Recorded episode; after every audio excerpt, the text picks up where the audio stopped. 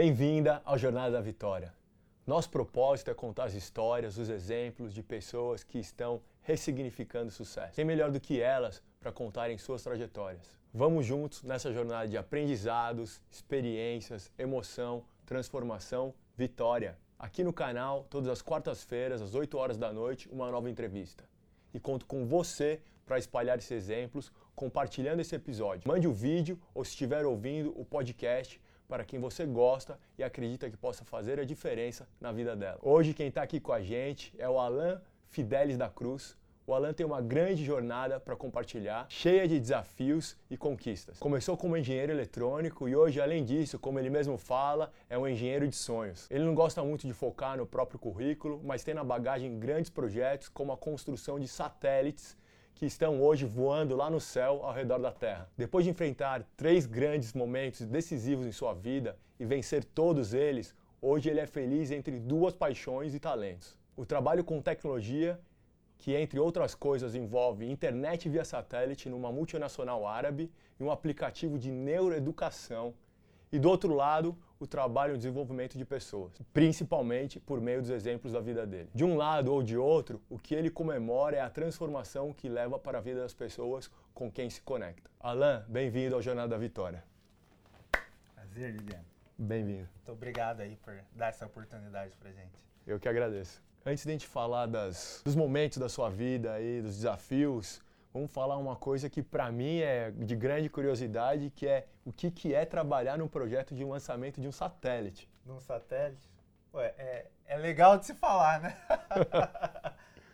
Mas é, eu tive a oportunidade de estar no lugar certo, né? Então eu passei a minha, minha infância, cresci em São José dos Campos, que é um dos polos tecnológicos que a gente tem no país. Então, São José tem o CTA, o ITA, o INPE e tudo mais. Então, é uma indústria grande de tecnologia. Então, eu comecei a trabalhar já nos anos 2000 nessa área, mas isso é um legado que o Brasil tem lá da década de 80, no governo militar, quando o pessoal investia muito em tecnologia. Então, esse projeto que eu trabalhei, que é o projeto Cibers, ele nasceu de uma parceria entre Brasil e China, onde os chineses vieram naquela época para aprender a fazer satélite com o Brasil. O Brasil já dominava essa tecnologia. Hoje essa realidade é um pouquinho diferente. Hoje os chineses já são autossuficientes, lançam sozinhos e tudo mais. E a gente acabou ficando um, um pouquinho no tempo com relação a isso, mas eu tive a oportunidade de fazer parte desse projeto, projetando um dos módulos que é o módulo que recebe e envia comando para a Terra. Que incrível! ou seja, você está responsável por, ou você foi responsável por, pela comunicação entre o satélite que está lá a é. muitos quilômetros de distância e a Terra. E você estava tocando um ponto aí de da China, né? É uma das coisas que eu acredito muito e, e esse canal serve para isso, essas entrevistas servem para isso, para mostrar o potencial de nós brasileiros, o potencial do Brasil, né? valorizar e se conectar os talentos, as pessoas e motivar quem está assistindo a gente. Você falou da China, que a China veio aprender com a gente, aqui no Brasil, com nós, com os brasileiros. Exatamente. E hoje eles estão lá na frente, ou seja, a gente não tem mais o que ensinar para eles. E se isso é verdade, você imagina um motivo? Cara, eu acho que uh, eu costumo brincar que é o seguinte: é, o cérebro todo mundo tem. Então, a capacidade de, de utilizar depende muito do ambiente que é criado. Então, se você tem um governo é, que fomenta a educação, principalmente, é, leva acesso, é, investe em meios de, dessas pessoas, esses cérebros que tem no Brasil trabalhar, com certeza o país vai se desenvolver. Então você precisa, um, pra, para o desenvolvimento, o que você precisa? Você precisa de pessoas. Então, pessoas o Brasil tem. Falta criar um ambiente educacional, um ambiente de desenvolvimento para isso. Agora, se você pegar todo o setor de tecnologia, mundo afora, você vai ver que sempre tem um brasileiro envolvido em algum projeto. Ou seja, o talento tem, o brasileiro é bom, capaz, capaz. falta talvez a educação que... Uma condição melhor, né? Principalmente através da educação. A gente tem uma população enorme que se acaba desperdiçando talento, né? É, eu, eu, fui um desses talentos que consegui é, sair de lá de baixo, mas por quê? Por conta da oportunidade de ter um ambiente propício para você poder se desenvolver. Né? Maravilha. E aí acho que esse é um dos, um dos pontos que nos conecta, né? Um dos muitos pontos que nos conecta, que é o, o amor pela educação. E aí nessa nesse ambiente e, e, focando nisso que você falou, tem aí uma história de um app de educação por neurociência, neuroeducação, como é. que é? Conta pra gente aí. Neuroeducação. Cara, apaixonado pela educação eu sou porque minha mãe é professora, minha esposa, eu sempre vivi nesse ambiente e a educação foi o que transformou a minha vida. E dentro desse contexto, alguns anos atrás, uns quatro anos atrás, eu comecei a estudar a neurociência por intermédio de um, de um professor de marketing, na verdade, um professor de neuromarketing, uma das referências em neuromarketing na América Latina. E ele foi meu professor e o grande incentivador de começar a estudar neurociência. E, e lá atrás a gente começou esse projeto, nasceu da ideia dele, na realidade o, o gênio da história dele, da, dessa história é, é ele, é o grande idealizador. Então a gente teve ali no começo, é, imaginando, eu, conversando com ele outro dia, eu falei, cara, eu lembro o dia que a gente estava na sala, é, desenhando na lousa a ideia do app, a apresentação que a gente levou para os desenvolvedores para poder. Mas a ideia basicamente é a seguinte: é você utilizar dos recursos da neurociência para potencializar a educação. Então a gente tem um modelo diferente de avaliação baseado no estado emocional porque o que move você, que move você, espectador, são as emoções. Então, tudo aquilo que você lembra hoje na sua vida, ele está associado a um, a um momento emocional. Então, o, o, o pano de fundo do app é esse. Brilhante. Eu quero conhecer mais, inclusive, não sei se você sabe, eu fundei um, um instituto, né, uma ONG, chama Instituto Alma. E no meu caso, é, a gente usa a educação pelo esporte, Legal. mas sempre buscando a transformação, sempre bu buscando a educação, os valores, a ética, fazer os jovens, as crianças acreditarem nos sonhos e, e trabalharem para isso. Esse app aí daria para trabalhar com crianças também? Com certeza, com certeza. É, principalmente hum, voltado ao esporte, né, cara? É, é, o que, que diferencia, por exemplo, um, um, atleta que ele já fez vários gols numa, numa temporada, uma super temporada, e na outra ele está ele tá com rendimento baixo? É o mesmo cara, o mesmo corpo. Então você vai entender que no fundo tem todo um fator emocional envolvido por trás. Então o aplicativo sim seria capaz de a gente mensurar aí o estado emocional do atleta, acompanhar uma evolução. Com certeza dá, Dá para fazer coisa muito boa aí. E, e, de todas essas histórias usando o app, né, nessa, nessa sua, é, nesse seu empreendimento aí, é, tem alguma história bacana de, de transformação, que eu acho que é isso que, que faz seu olho brilhar? Tem alguma, algum caso aí para contar e compartilhar com a gente? Acho que, ah, assim, o, o que tem deixado mais feliz, assim, no, é, na história do aplicativo todo, a gente teve uma, a universidade positivo lá de, de Curitiba que abraçou o projeto. Então a gente conseguiu levar a ideia de um MBA através do aplicativo. Então nós temos algumas turmas já e agora a gente está no finalzinho formando a primeira turma, que é um MBA de marketing digital com ênfase em neuromarketing. E ele é todo feito através do aplicativo, com esse sistema de avaliação que não tem nota de 0 a 10, é uma, um sistema de, de avaliação inconsciente.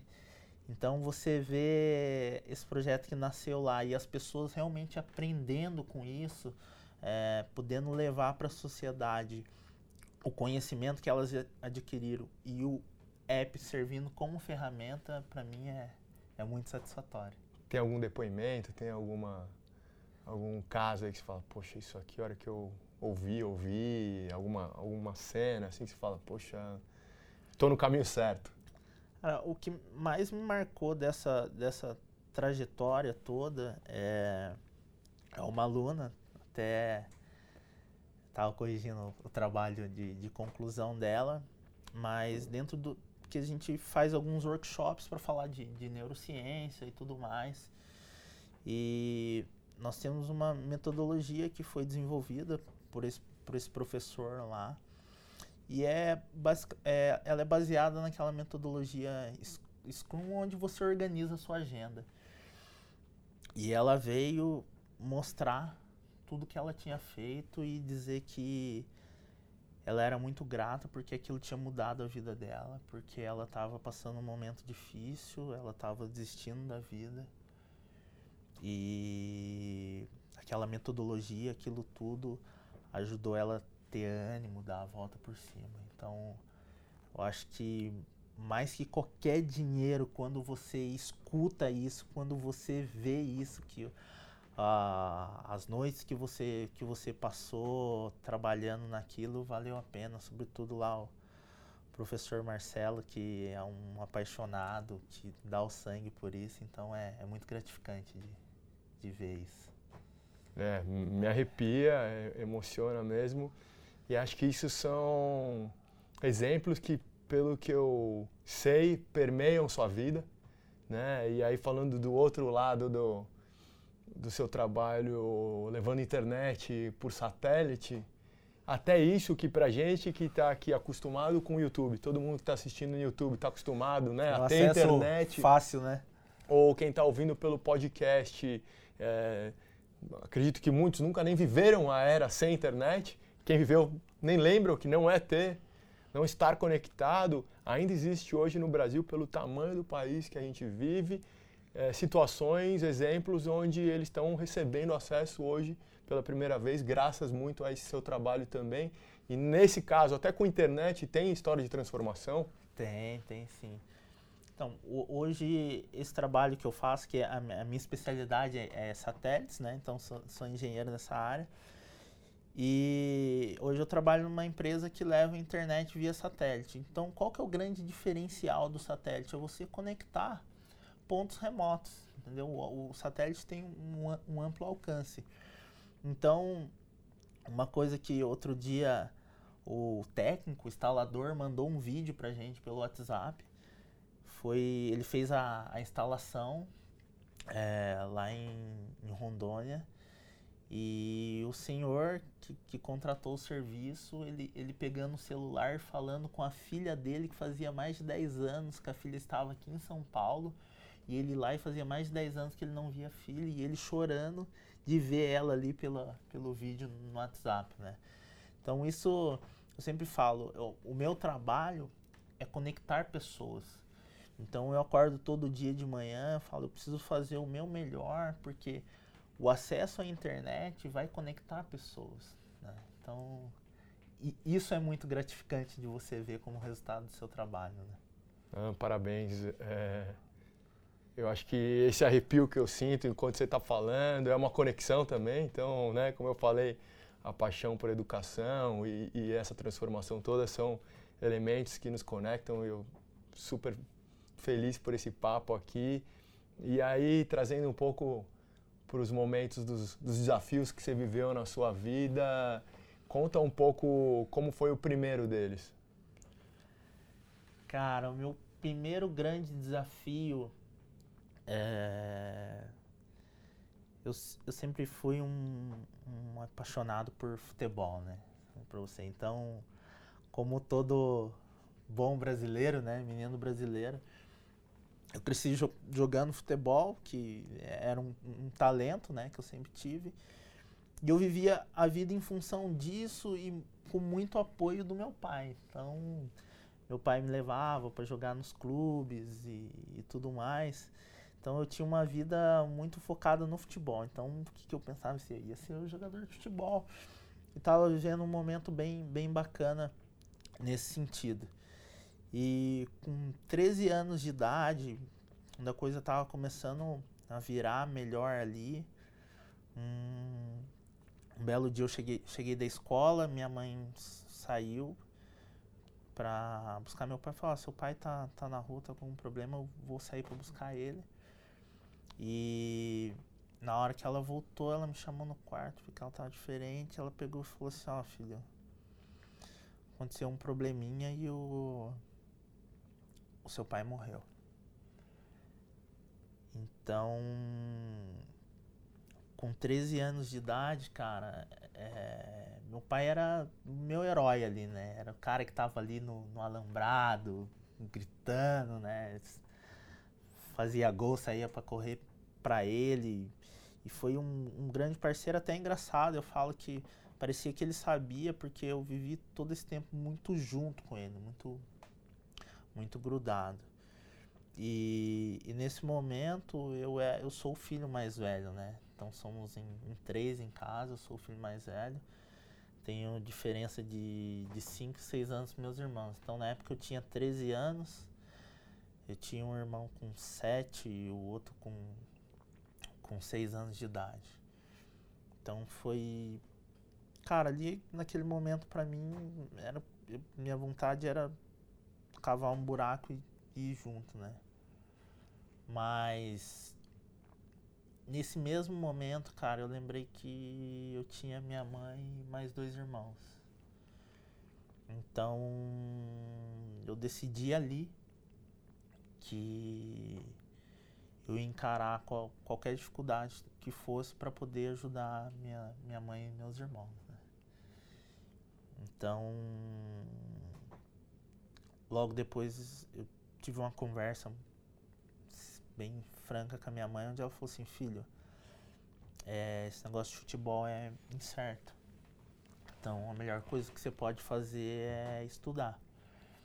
Então a partir daquele momento eu fiz a opção por estudar. Então é, deixei aquele primeiro sonho e adotei um outro sonho, que era estudar, me formar, eu tinha uma vaga lembrança com, com meu pai. Na, naquela época era o jornal, né? Ele lia o jornal. Uhum.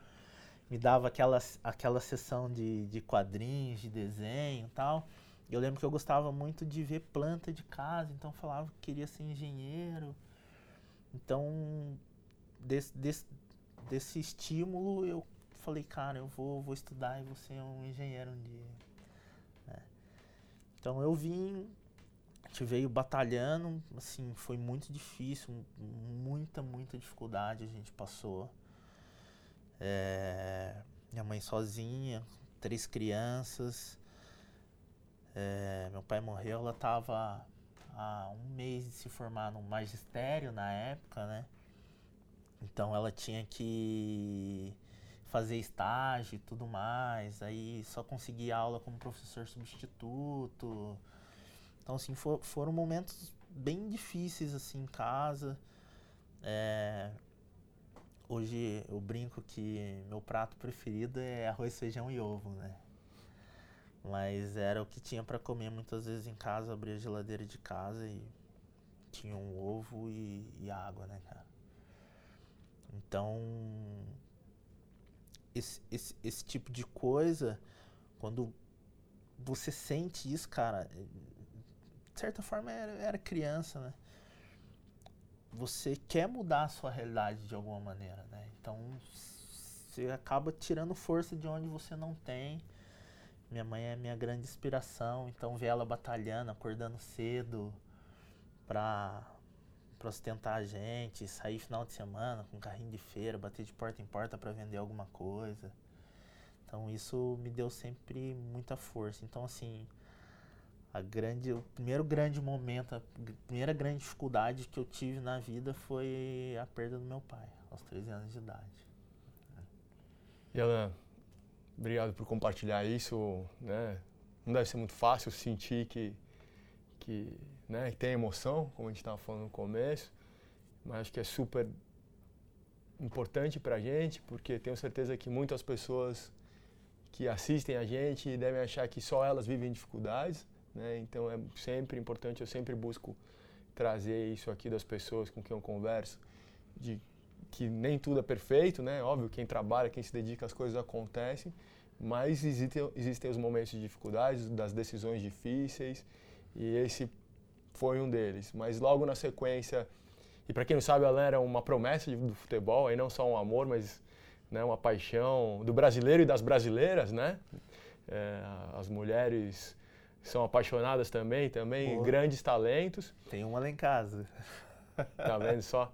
E, e aí estudou, trabalhou, ajudou em casa, coisa que também muitas brasileiras e muitos brasileiros fazem, tem que desde cedo ajudar em casa. E as coisas estavam acontecendo, estava tudo é, engatilhado para que é, né, carreira já começando a, a, acontecer, trabalho, e aí teve uma, um segundo momento, uma surpresa que maravilhosa, mas que às vezes no momento que chegou é, não facilitou as coisas, pelo menos, né? Cara, eu eu fui estudar, na realidade, eu fui, fui, fazer um curso técnico, um curso técnico de telecomunicações, era o, o começo desse curso no Brasil.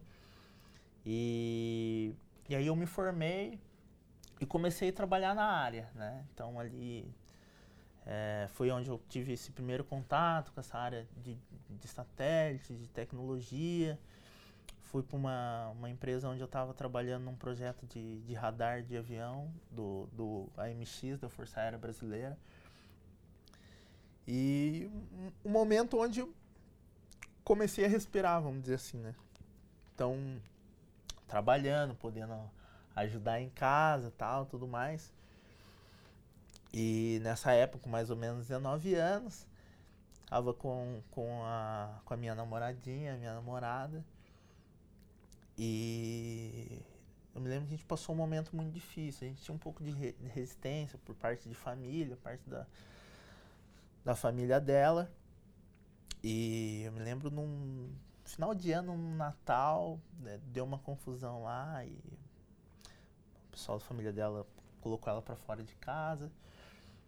Peguei as coisas, levei ela para casa, mas pouco tempo depois a gente descobriu que ela estava grávida, né? Então assim, foi um momento bem difícil, porque esse emprego que eu tava, que no começo era tudo muito bom, ele começou a ter algumas dificuldades, atrasar salário e tudo mais. E foi bem nessa época, que foi um momento, assim, cara, muito difícil. Eu me lembro, assim, do, do, do dia decisivo da minha vida. Eu não estava nem aqui no Brasil, eu tinha ido para a Itália trabalhar nesse, nesse projeto no avião e no meio da notícia ali dela grávida. E lá na Itália eu tive uma experiência interessante, que o pessoal da fábrica descobriu que eu jogava futebol, me levaram lá num, num clube, o Montevark, e o cara, pô, viu, gostou e me chamou pra, pra jogar lá, na verdade. E, cara, e aí voltou aquele sonho lá da infância, né? Aquele negócio. Mas, cara, tinha deixado a minha namorada aqui no Brasil grávida, né, cara? E eu me lembro direitinho desse dia, cara. Eu, eu voltando de, de, de, Pisa no trem, chorando, chorando, chorando. E eu falei, não, eu vou voltar porque é, tenho valores e, e, eu vou voltar. E aí a gente, a gente se casou, acabamos de, de, de completar aí 14 anos juntos, né? Assim, um momento bem difícil, até fiz um, um post aí nas redes sociais falando que o que a gente tinha em casa, tinha uma sapateira, uma televisão, que era dela, que ela levou, eu tinha uma escrivania, que era onde eu estudava, e um colchão. Ficava na, na sala, né? E aí nessa época eu já estava começando meus empreendimentos, tinha um, um, trailer de lanche. Hoje seria um food truck, né? e aí eu peguei a geladeira e o fogão que eu utilizava lá para levar para casa. Então assim, foi um, um momento bem difícil. Mas no dia que a minha filha nasceu, no dia 28 de setembro, esse foi o meu último dia naquela empresa que estava passando por dificuldades. E ali eu, eu ingressei num, num, num, novo trabalho, né? Era quarto ano da faculdade de engenharia, então assim, foi um momento bem decisivo ali, dificuldade financeira extrema, uma responsabilidade enorme, você pôr uma, uma criança no mundo, né? Mas hoje olhando, eu vejo que foi o fator impulsionador, assim, para chegar onde a gente a gente está chegando, né? É uma construção, né? É uma construção. E aliás, construção parabéns sempre. pelos 14 anos aí para você e para sua esposa. E desse dia 28 aí e, uh, as coisas começaram a acontecer, mudou, nasceu, lançou satélite, trabalhou, a carreira deslanchando. E aí chegou um momento e falou: Poxa, é uma oportunidade que surgiu aí para mim, é a hora de eu bombar, de eu ganhar dinheiro, virar diretor, ficar rico. E aí mais uma surpresa. É. Cara, de, desse 28 para lá, eu, eu consegui me formar na faculdade, as coisas foram melhorando. É, tinha ingressado nesse, nesse projeto do, do, do projeto Cibers, do satélite brasileiro.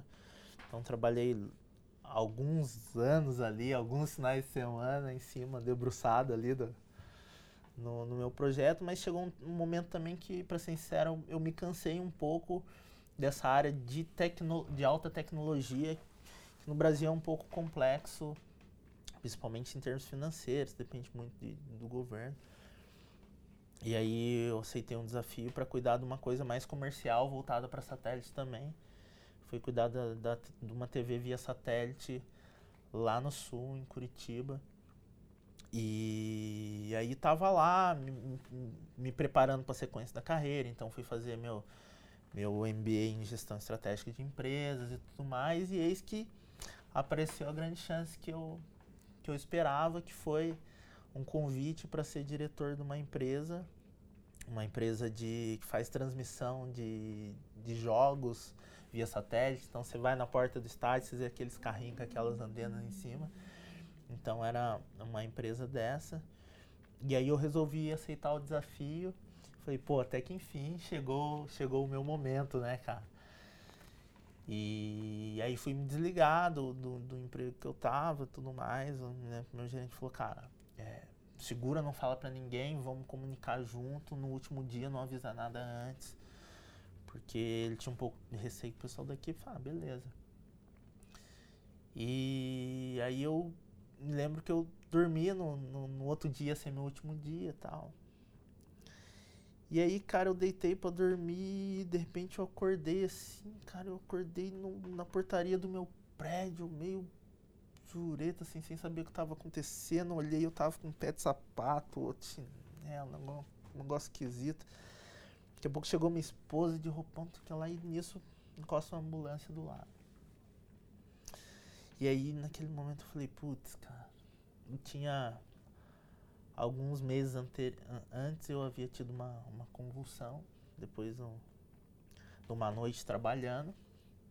E, e aí fui no médico, fui ver, o médico falou, cara, apareceu um negócio nos exames aí, mas dá uma acompanhada, daqui seis meses você volta aqui Cara, eu sempre fui uma pessoa muito positiva, assim. Eu. Cara, eu falo, eu não, não, não, sofro, porque eu acho que tudo que tiver que acontecer vai acontecer. Né? Acho que a maneira com que você reage às dificuldades do problema é o que determina o seu destino. Então, quando eu, eu tive, fiz os exames lá, apareceu alguma coisa na minha cabeça, eu falei, cara, o que, que tem para fazer? Não, dá para você ir acompanhando e se for um processo inflamatório, que eu acho que é, daqui a seis meses você vai voltar aqui não vai ter nada. E nesse dia, cara, eu falei, putz, é aquele negócio, preciso olhar com mais carinho isso aí, né? E aí, falei, cara, eu tô indo para assumir a direção de uma empresa e eu tenho um negócio que eu não, não sei ao certo o que, que é, acho que eu, eu preciso cuidar melhor da saúde, né? Então acabei desistindo de ir, conversei lá, o pessoal falou, não, a gente não, não, queria que você fosse de jeito nenhum. Acabei ficando e aí fui investigar o que que era. E aí eu descobri um tumor cerebral, cara. Né?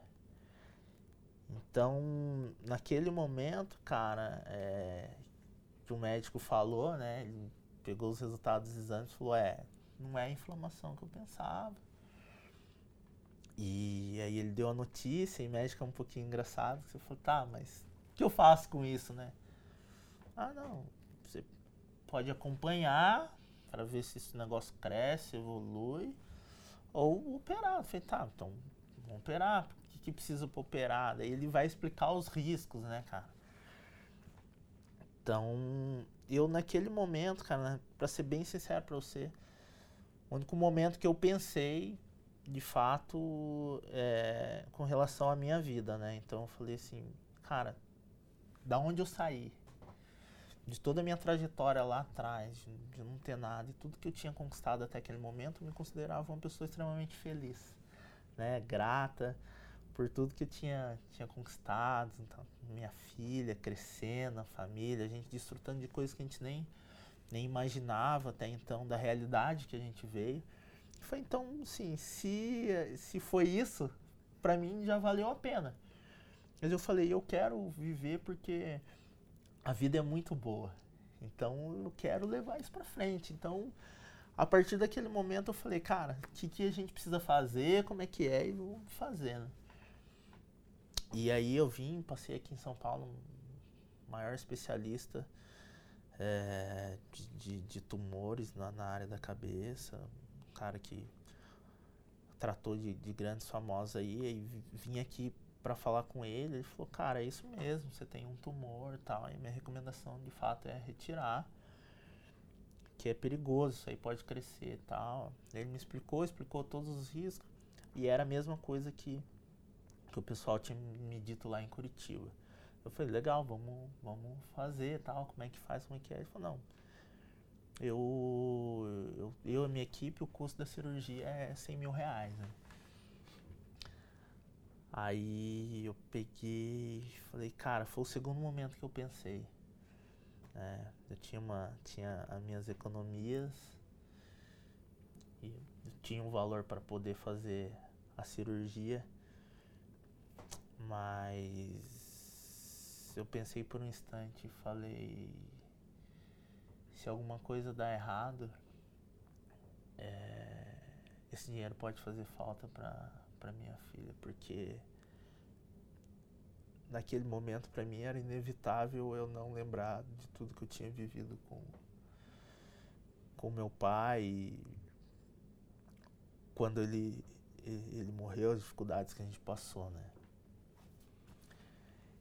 então naquele momento eu falei cara eu vou fazer a cirurgia mas vou fazer lá em Curitiba pelo convênio porque se alguma coisa der errado, pelo menos uh, se tem alguma coisinha, não vão ficar totalmente na mão. Mas, cara, eu, eu nunca tive dúvida assim, né? Então, no dia 20 de julho de 2015, eu me internei para fazer a cirurgia. Eu me lembro de estar lá, eu mandando mensagem para meus amigos, foi assim, ó, hoje é dia de consagrar o médico, porque o milagre já está feito. E graças a Deus correu tudo bem, deu tudo certo. 15 dias depois eu estava lá trabalhando de novo, né? Então, eu eu não, não tinha muita noção do que era, para ser bem sincero para você, por esse estado de espírito, sabe? Eu, eu, eu optei por não falar para as pessoas. Muita gente fala, não, quando você tem câncer assim mesmo, primeiro tem a rejeição.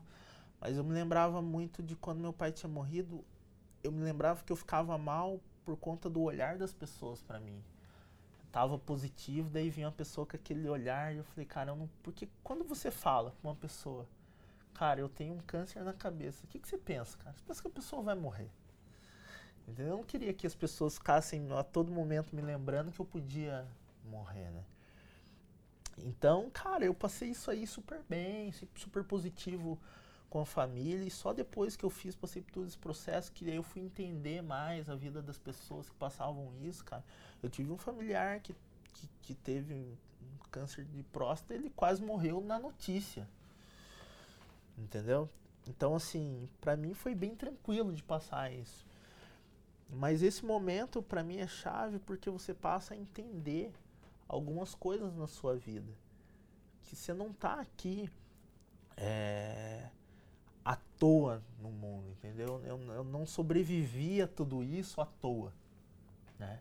Então ali ficou bem claro para mim que a minha história de vida, tudo aquilo que eu tinha passado, ele tinha um porquê. E o porquê disso tudo era para eu me fortalecer e ajudar as outras pessoas, né? Então, a partir desse momento, eu passo a, a ressignificar a minha vida de uma outra maneira.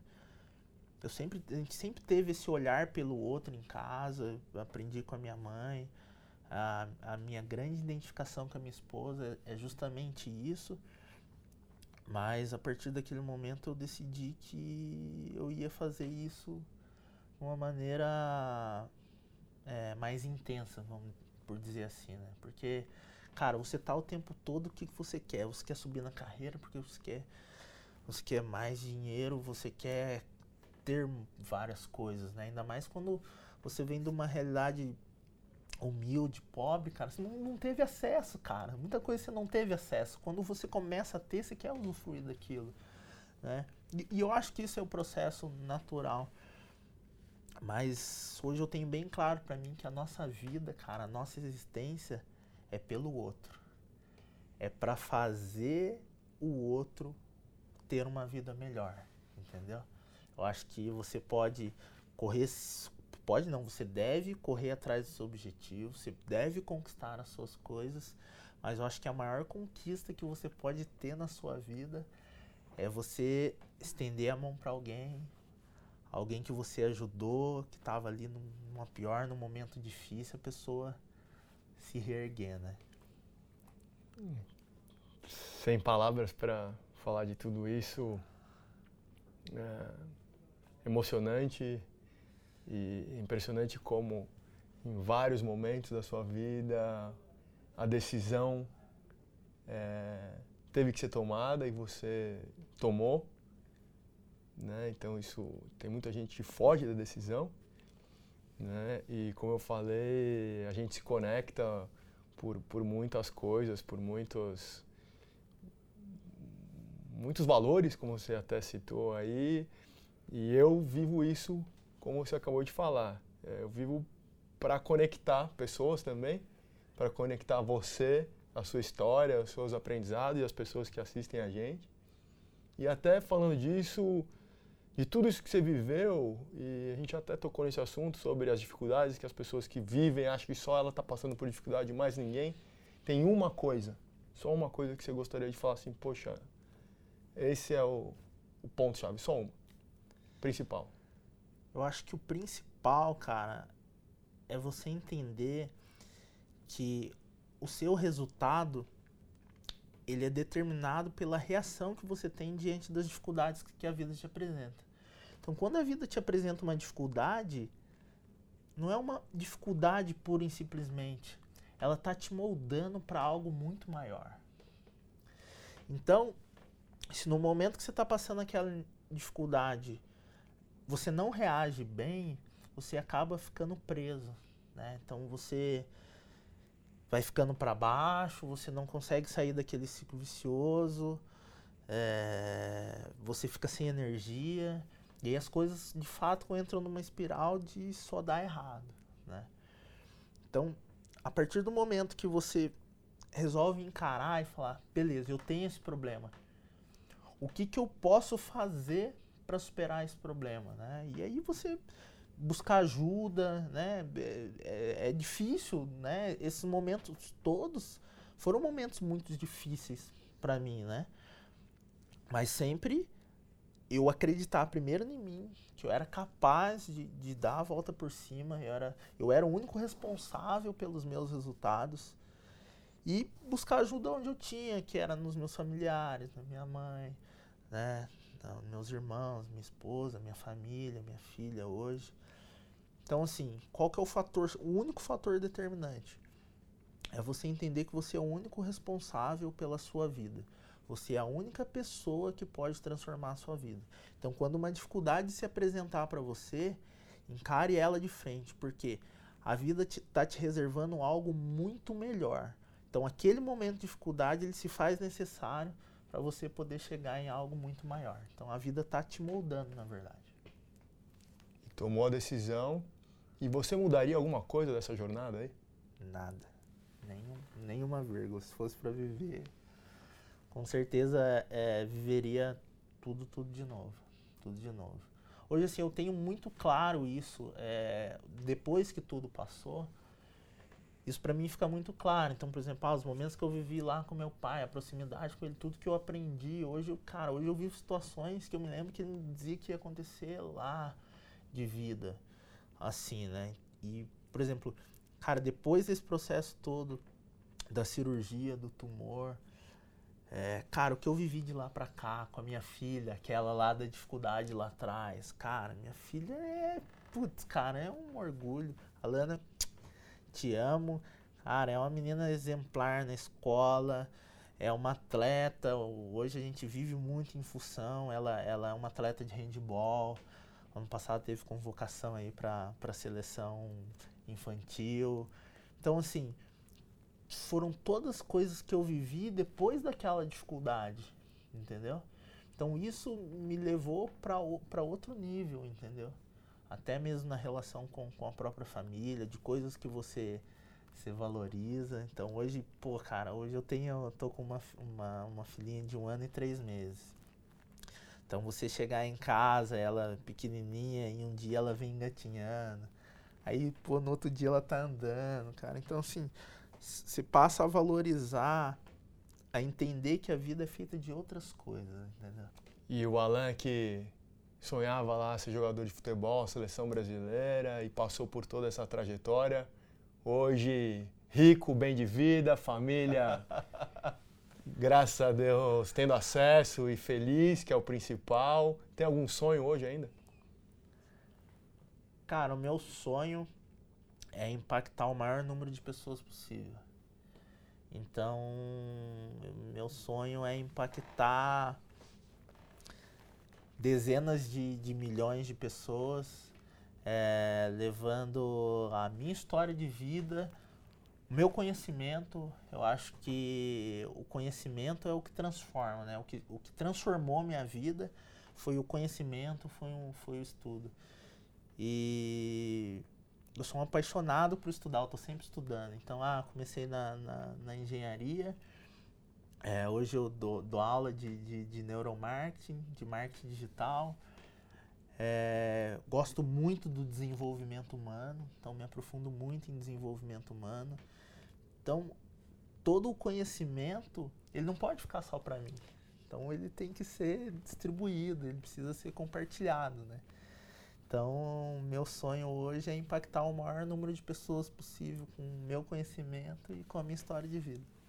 E para a gente te ajudar aqui a impactar mais pessoas, como que as nossas fãs conseguem se conectar com você?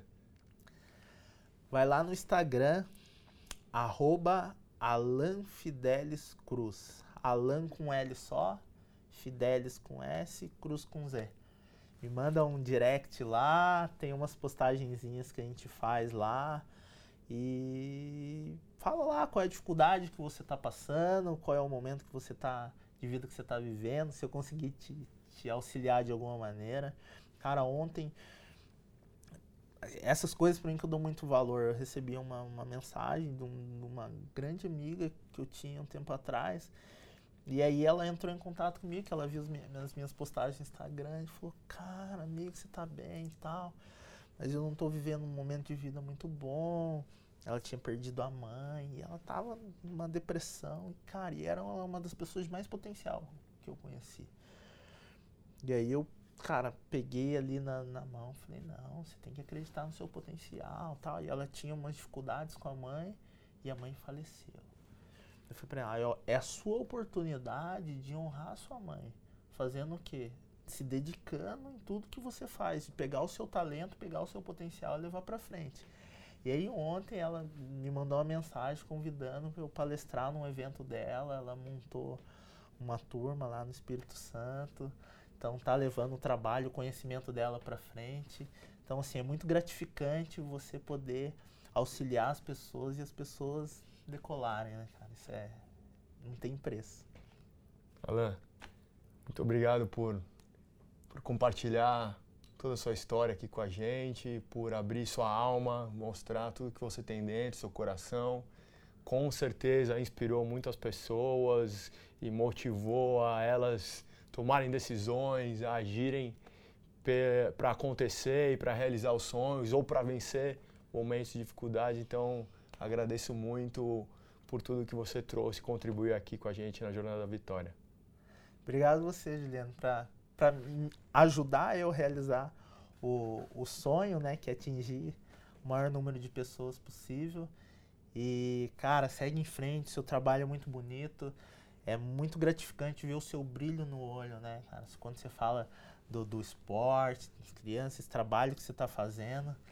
Então, você identifica quando as pessoas têm brilho no olho, cara. E esse trabalho seu é, é fundamental. Parabéns e siga em frente, querido. Obrigado. Vamos junto. Vamos nessa. Quero agradecer também aos nossos parceiros. Esse programa foi gravado nos estúdios do Inovabra Habitat e a cada uma de vocês por fazerem parte dessa jornada. Estou muito feliz pelas mensagens que tenho recebido e por mandarem esses vídeos para as amigas, marcarem os amigos, dando oportunidade para que elas também vejam os vídeos e principalmente conheçam as histórias como a do Alan. Você já sabe que eu colaboro com grandes pessoas de peso como o Alan Fidelis da Cruz e para juntos inspirar, inspirar pessoas como você. E tenho certeza que você conhece outras pessoas que precisam ouvir isso. Mande para elas, compartilhe. Eu tenho outro presente para você. No meu Instagram, eu sorteio várias coisas bacanas, como por exemplo, participar aqui com a gente assistindo a gravação de um episódio. Uma ligação comigo, por exemplo, de mentoria ou com meus convidados. Aliás, Alan, topa bater um papo numa ligação com uma das nossas fãs? Opa, com certeza. Então, vamos fazer melhor. Você sorteia uma mentoria comigo também. Fechado? Fechadíssimo. E a cada semana uma pessoa é sorteada. Para participar, deixe seu comentário aqui no post do Instagram em até dois minutos de eu postar. Claro, se comentar em todos os posts, aumenta sua chance de ganhar. E a dica é, eu posto todos os dias entre 7 e meia e 8 e meia da manhã. Se conecte comigo pelo meu Instagram, se inscreva aqui no canal se ainda não se inscreveu, clica no sininho para receber todas as notificações ou assine o podcast na sua plataforma favorita. Esse programa é para você, é para te inspirar. Que Deus abençoe a sua jornada à vitória.